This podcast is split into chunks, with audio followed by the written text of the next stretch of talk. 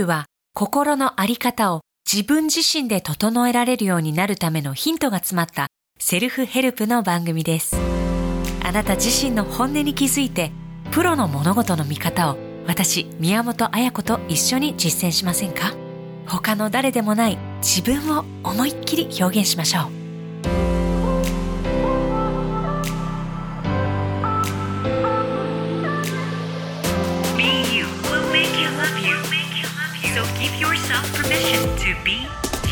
BU ナビゲーターの宮本彩子です。今回ゲストにお迎えするのはあの滑らかプリンの生みの親パティシエの所博さんです。ここで簡単にですが所シェフについて紹介させていただきます。所博さん1982年シガールで有名な青山のロックモックで修行を積みます。その後パステルミスタードーナツケンタッキーフライドチキンといったフランチャイズ店舗を展開する大手外食産業のチタカインターナショナルフーズに入社。入社2年目、所シェフが33歳の時に当時レストランのパステルでパスタに合うリーズナブルなデザートメニューを作りたいという思いから滑らかプリンを開発。そしてそれが商品化されます。人気に火がつき、最大時は年間2700万個。年商およそ80億円の販売売上を誇る大人気商品になりました。所さんの快進撃は止まりません。なんと独立し、ネット専門販売の極上プリン専門店、スイーツマジックを立ち上げます。こちらも年間で20万個以上の売り上げを達成し、最大3ヶ月待ちの話題商品を作りました。それからは他の企業のデザート監修だったり、お菓子のコンサルティング、そしてメディアとコラボ商品を販売したりも。2010年9月に所シェフの念願だった岐阜市琴塚にスイーツのお店、プルシックをオープン。地元の人のみならず全国のファンを魅了し続け、たびたびメディアでも取り上げられています。今年30年のお菓子職人としてたどり着いた仕事と人生で本当に大切なことが書かれた本を出版。タイトルは、とことん一点だけで突き抜ける。今日は自分らしさをお手伝いする BU ポッドキャスト、所シェフをお迎えするにあたって、こんなテーマでお話し進めていきます。とことん自分のところで突き抜ける。所シェフから学ぶ3つのセルフヘルプです。1つ目は、とことん固定概念を突き抜ける。2つ目は、とことん人とのご縁を突き抜ける。そして最後は、とことん一点だけで突き抜ける。聞いてくださる方がそれぞれの自分のところで突き抜ける、そんな生き方のヒントとなるお話伺っていきます。所博シェフパティシエです。よろしくお願いいたします。よろしくお願いしますお。久しぶりです。本当ご無沙汰ですご。無沙汰しております。所さんとはもう20年以上のご縁をいただいていて、そそのご縁もプリンですもんね。そうですよ。本当に滑らかプリンの生みの親、えー、所シェフ、ね、プリンがつないでくれた縁でもあるんですが、まずはあのちょっと初のご著書ですね、本の方なんですが、リリースおめでとうございます。ありがとうございます。心境はいかがですか？いや、めちゃくちゃ嬉しいですよね。なんか本屋に並んでるのを見るとうんニヤッとしちゃいますよね。デザートの本とかを出されるのかなと思ったら、まさかのビジネス本だったんですけど、ちょっとみんなから言われるんですよ。でもね、ただのこうビジネス本ではないんですよね。これからの働き方とか、自分や人との向き合い方とか、本当にこう、とても資産に富む内容だと話題を呼んでいて。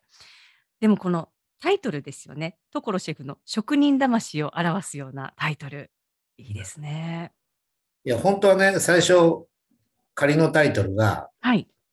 笑顔のために今日もプリンを作るとかだったんあですよ。ーあー、でもそれも所さんらしい。だけどやっぱり出版社の方が、はい。どうしてもこの内容は、洋菓子業界だけじゃなくて、いろんな業界の業種の方に読んでもらいたいっていう出版社の気持ちもあって、やっぱりいろんな人がこう手に取ってくれそうな題にしたいみたいなのもあったみたいです。なんですすごく私も本当に感銘を受けて読むのが楽しみで、えー大切にさせていただきたい一冊となりました。ありがとうございます。こちらこそありがとうございます。BU セルフヘルプ番組的ところシェフにこう迫っていきたいなと思っているので、どうぞよろしくお願いいたします。よろしくお願いします。自分のところで突き抜けるところシェフから学ぶ3つのセルフヘルプとしましてお話し進めていきます。ではまず1つ目。とことん固定概念を突き抜ける。はい。まあ滑らかプリンの誕生秘話というのは本の中にも書かれていますが、これはもともと狙って商品開発していたわけではなく、パスタ料理を出すレストラン、パステルのセットメニューを考えていた時に生まれた副産物だったんですよね。そうですね。当時、あの、すごくティラミスが爆発的に大ヒットして、はい。その後に、あの、クレームブリュレっていうお菓子がええ。入りかけてたんですね。はい。だけど、まあ、個人的にはやっぱりクレームブリュレ美味しいんだけどうん、あの滑らかな食感は日本人に合うけれど、うん。ちょっと味が濃すぎるし、ちょっと日本人には甘いかなっていうふうに思ったんですね。で、日本のプリンにクレームブリュレの滑らかな食感を取り入れれないか。で、日本のプリンとクレームブリュレの中間のものを作ろうっていうのが開発のスタートなんですけど、そうだったんですね。で、あの滑らかな食感が生まれたんです生まれたんで。ね。えーでも、もともとこう、プリン自体は、もう国民食というか、すごく馴染みの深い、あの、日本人にとってはね、そんなスイーツだと思うんですけれども、結構焼きプリンが最初はこう、主体だったんですかね。はい今となれば、もうスイーツといえばどれだけ滑らかかっていうのが、なんかベンチマークのような、新しい基準にもなったような感じがしますけれども。まあ当時はやっぱりプリンもプルプルした、しっかりした食感のものしかなかったので、はい。やっぱり初めて出した時っていうのは、本当にクレームだらけだったんですよね。焼けてないとか、はい。もうなんか柔らかすぎるとか。ええ まあ今じゃちょっと考えられないですけど、やっぱそうですよね。もう焼きプリンに、こうね、普通、それを普通だと思ってたら、確かにこれ生焼けじゃないのっていうね。でそのたんびにこう、弁明じゃないですけど、説明されてたんですか？お店の方々も。うんこれがうちのこの柔らかさがプリンの特徴だっていうことを伝えてたんだけど、もしあそこでクレームが多いからって言って、ええ固くしてたら、今なかったんですもんね。でも難しいですよね。ある程度そのみんなが好きなものだったりとか固定概念ってあるわけじゃないですか。まあ、トレンドだったりもあると思うし、それをこう汲み取らずに行くっていう怖さもあるだろうし、そのそこのなんか境界線っていうのはどうなんですかね？このみんなが思っている固定概念。プリンとはこういうものだ。スイーツとはこういうものだ。でも所さんが打ち出したい、いや、こういうもの、新しいものみたいなのところのせめぎ合いっていうのは、どうやってこうね抜けてったんですか？結局最後はうん自分が自信を持ってるかどうかって思うんですよね。ほ確実にこれは美味しい。絶対みんなに喜んでもらえるっていう自信があったかどうかっていうところと、正直言うと当時、柔らかいイコール美味しいっていうイメージが、こう、溢れてたっていうか、例えばテレビ番組でも、お肉食べて、わ、柔らかいから美味しいとか、歯がいらないとか、ありますね。なんかととろけるとかね。溶けていくと柔かね、らかいイコールなんか上質みたいなはい。傾向にあったのは事実なんですよね。あだからそういう周りの傾向もあって、爆発的にヒットしたのもあるかもしれないですね。ーでもそこの核となったのは所さんのその自信だったり確信みたいなものだったわけですよね。そのこの自信っていうのはどこから来たと思いますか？やっぱり自分はいろいろ、なんですかね、お菓子を食べてる自信もあったし。自分の中にやっぱりこう美味しさの基準っていうのがあって、それがこう満たされてれば確実に受けるっていう自信はあったっていうのと、いやその滑らかプリンのまあ一番最初のものがあこれでいこうっていうものが出来上がるまでのすごくこうまあ研究ですよねはい。研究だったりそういう練習みたいなものがもう確信に変わった瞬間がきっと所さんの中であったっていうことなんありですましたね。ああ、そうなんだ。逆にそれがないと、ああ、そっか、みんながこう言うから、ちょっと変えた方がいいかなって、もしかしたら飲まれてた可能性もある。だから、ほとんどが今、マーケットインでしょ、どっちかというと。世の中こういうもの売れてるからこういうのを作ったら売れるんじゃないかっていう。でも、その先っていうか根底にあるのは、作ってる人間が本当にこれだったらいけるっていうか、はい美味しさとも含め、自信がないと多分売れないですよね。ああ、でもそれってもしかしたらプリンじゃなくて他のものに置き換えてもそうですよいやね。僕は一緒だと思いますよね。ね自分が例えば発信、まあ簡単なところで言うと SNS だったら発信してる何かに関して、やっぱりコメント欄とかがあったり、いろいろな意見っていうのはあのあるわけじゃないですか。だけどやっぱりそればっかりを聞いていて、そっちに寄せていくっていうマーケティングのやり方もあるとは思うけれども、やっぱり自分が確信を持って、これが自分の発信したいもの、これが何かこうね、世界を変えるかもしれないものっていう、なんかそこに自信がないと、やっぱり揺らいじゃうのかなって。で、やっぱり、まあ今、あやちゃん言うように、マーケティングも反則活動も、結局、SNS も別に否定するわけではなくて、それはすべて、最初に来店してもらう動機づけだと思ってるんですよね。でも結局、一回来ていただいて、召し上がっていただいて、もう一回来てくれるかどうかっていうのは、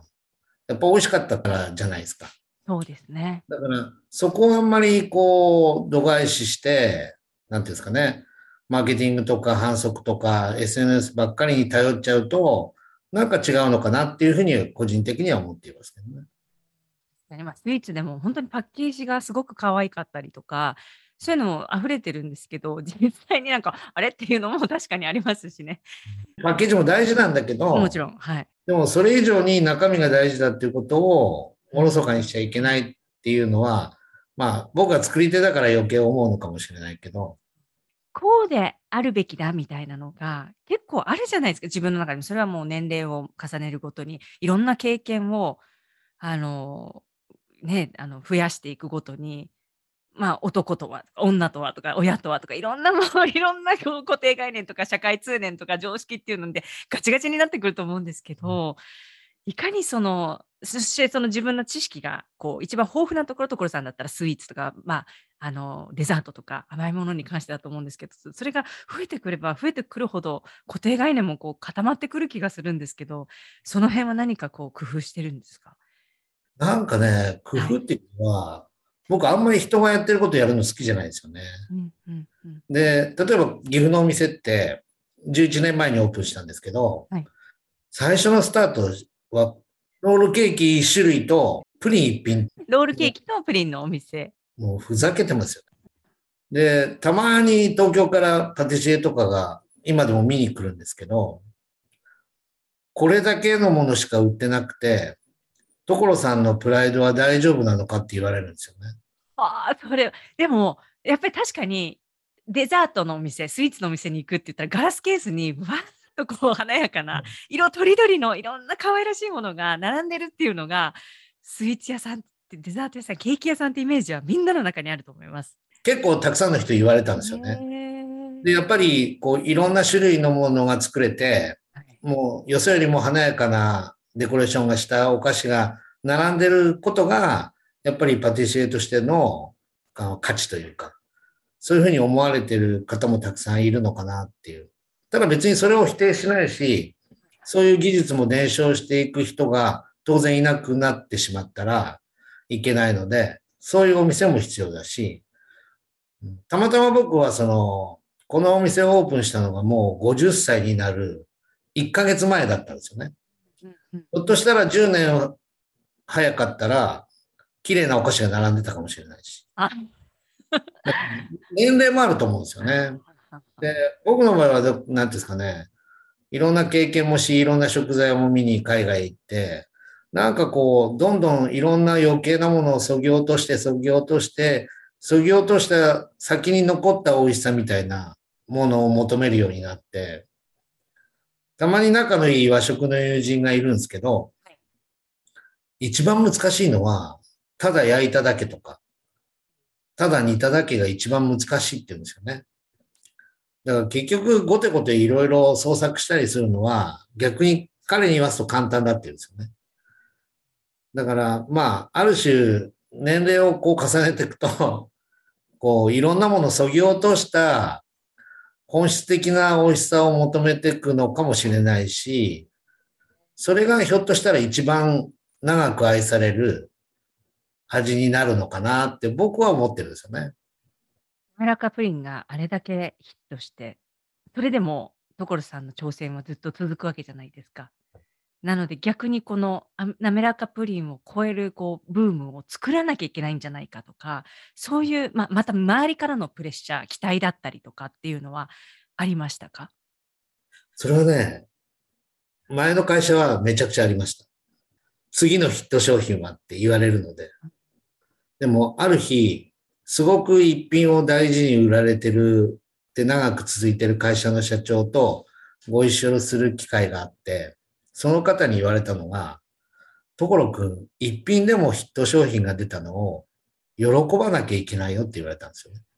世の中には一品もヒット商品を出せない会社がどれだけあるか。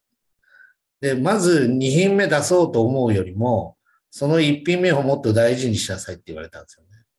敵うんでもそれは本当にすごく心に響いたなっていう。周りの期待を感じたときは、やっぱりざわついた部分というか、少しこう心が揺れるところもあったんですかね。プリンってどこの菓子屋さんもはい。多分アルバイトが作ってたり、ああ、はいはい。一番下っ端の子が作ったりしてるんですよね。多分簡単だから。でも、簡単でシンプルなものの方が多分奥が深くて難しいと思うんだけれど、なんかそういうふうに捉えてた部分があって、プリンなんて誰でもできるじゃんっていうような思いで、うちのお店を見られてる人もいるのかもしれないし、で、うちは、よそが例えば仮にアルバイトがやってるものを、うちはとことん真剣に作るっていうようなスタンスなんですよね。でもさっきのあの、規制概念を超えるっていう部分でもそうなんだけど、はいはいやっぱりプリンってプルプルした食感のものしかなかったのに、え、こんなに柔らかいのっていう、そこにいい意味での驚きと裏切りがあったっていうのが、滑らかプリンが爆発的に売れた要因でもあると思うんですよね。例えばバームクーヘンとかも、今まで硬かったのに、ちょっとパサパサしてて、柔らかいのが出てきて、え、これ、こんな柔らかいバームクーヘンあるのっていうそういう驚きがあって売れた部分もあるから、だから、なんですかね、今までないものを爆発的に売るのってすごく難しいと思うんですはいはいはいはいよ。。例えば今、カヌレが流行ってるんだけど、流行り始めましたよね、今。なんか最近すごいカヌレ見るんですけど、だってカヌレなんてずーっとあったもので、全然日の目を見なかったのに、急にここ何ヶ月で増えましたけど。だけど、じゃあ、ええ10年後カヌレ専門店がはいみんな残ってるかっていうと、それはわかんないであすよね。そうですね。だから、なんていうんですかね、何と比べて美味しいと思ったらいいかわかんないじゃないですか。でも確かに、えプえリンの場合は、はい。みんなプリン食べたことあるじゃないですかあり。ますあります。いろんなプリンを。はい。プッチンプリンから、うんうんいろんなお菓子屋さんのけプリンを食べてて、そのプリンの物差しをいっぱい持ってるわけですよね。はい。その中でその物差しを超えるようなものを作れば、長く愛されると思うんですよ。あでも一時の流行りではなくってことですもんね。過去にパッと流行って、すぐや終わっていくものっていうのは、多分、なんですかね、いろいろあったんですけど、うんうん。最近だと、ん台湾カステラもあるのかな。あと、流行ってます流行ってます。とか、あの、ベルギーワッフルとか、ああいうのって、え、何と比べて美味しいって言ったらいいんだろうっていう、ちょっと迷うところがあって、たくさんの人が知ってるもので、今までにない美味しさ、食感を表現できると、爆発的に長く愛される商品になるんじゃないかなって個人的には思ってるんですよね。すごいこれでも裏話かも。そうなんですね。だから、洋菓子の過去20年、30年のトップ10ってほとんど変わってないんですよ。例えば、いちごのショートケーキとか、はいはい。もうそうですよ。定番っていう、ずっとありものですよね。チョコレートケーキとか、モンブランとか、。はい。プリン、シュークリームとか。うん。で、そういったものの中で、今までにない味、食感とかを表現できると、だって長く愛されてる商品だから、はいはい。それに今までにない美味しさや食感加えて売れば、それが当たれば、一時の大ヒットではなくて、長く愛される大ヒットになる可能性はありますよね。つでも新しいもの、新しいもの、新しいものって人とは違うもの、違うものっていう風になりがちですものね。じゃなくて、もっともっと近いところから、ももう本当東大元暮らしみたいな、そんなことですよね。ですよね。えーだから、どこの会社さんも、多分オープンして、ショートケーキ多分どこも並んでると思うんだけどう、んうん多分ブラッシュアップしないと思うんですよね。うんうんうん新しいものを出そうう。んどこのお店にもないものを作ろうとか思うんだけど、本当言うと、今売れてるって言ったトップ10を、はい。どんどんブラッシュアップして、日本で一番美味しいショートケーキ、日本で一番美味しいシュークリームプリン、モンブラン、チョコレートケーキ、チーズケーキあったら最強ですよね。でもあんまりそういうところに皆さん行かないっていうのが現実かなと思います。そこにやっぱりこう固定概念、それもなんかある意味の、そうですよね、既成概念ですもんね。あいかにこう、まあ視座を変えていくかっていうのはすごくヒントになりますね。あとちょっとお聞きしたかったのが、今回の本からもちょっとびっくりだなと思うのが、やっぱりパティシエの方とか、あのスイーツ業界の方も、職人さんっていうのは本当に忙しいイメージがあるんですよ。もうずっとずっとこう、もう作ってお店オープンして片付けて、それの繰り返しで、すごい忙しいイメージがあるんですが、所さんのお店は2021年からは週3日、まあ、営業日ということ、金土日だけの営業スタイルになってますよね。働き方に関してもすごいこう、この固定概念を壊したなっていうのが印象的なんですが。うんちょっと実験もありますね。ああ、そうなんですね。正直、えー洋菓子業界って、はいまあ、僕自身もそうだったんだけど、まあ、長時間労働で休みもなくて、でもそうしないとやっぱり技術とかって、こう、習得できないっていう部分は正直あるんですよね。はい、はい、はい。だからそれを技術力ですもんね。うん100%否定ししてしまうと、はい。やっぱり技術の伝承はできなくなるので、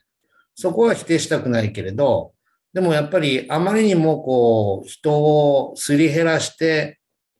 まあ、ある種一部の人たちだけが、例えば、潤ってきた経営手法でずっと来てたのも事実で、そこを変えたいっていう思いもあったんですよね。だから、まあまあ今木曜日を仕込みの日で、金土日だけ店を開けてるんですけど、でほぼ残業もしないし、で、それでもちゃんと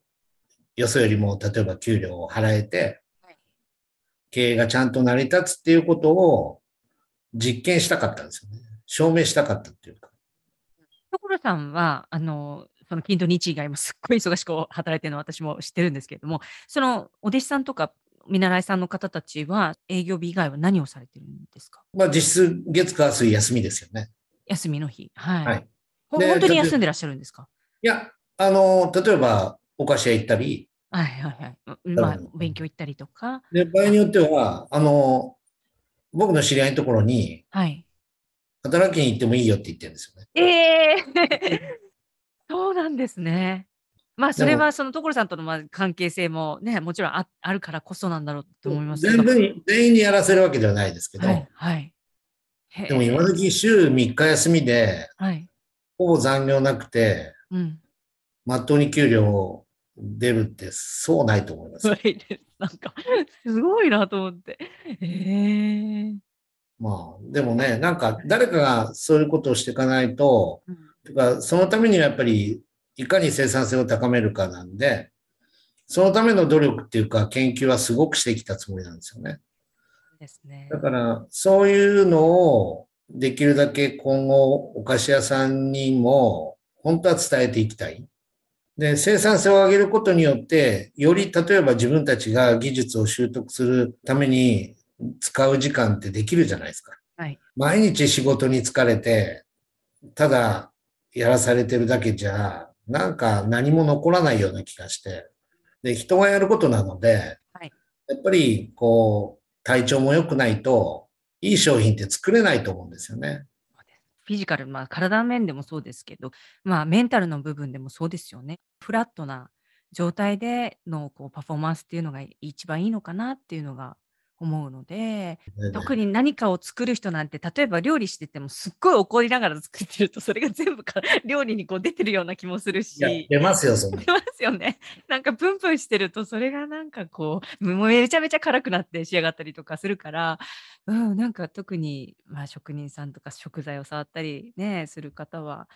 疲れてるとそういうのも全部出ちゃうのかな。あの、私はお菓子作りがをあんまりしないのは、お菓子って本当に1グラムとか、そこの、なんていうんですかね、こう、本当に細かいところを間違えてしまうと台無しになっちゃうじゃないですか。大体の、まあ、家庭料理って後からどうにでもなる部分もあるんですけど、本当にこう、お菓子の世界っていうのは緻密なこの計算のもとに温度だったりとかグラム数とか、すごくこう一瞬一瞬が勝負なのに台無しになっちゃうのも早いからなんかよほどこうメンタルが安定してるっていうのがすごく大事なのかななんて想像しました。ここではとことん固定概念を突き抜けるをテーマに所シェフパティシエにお話伺ってきました。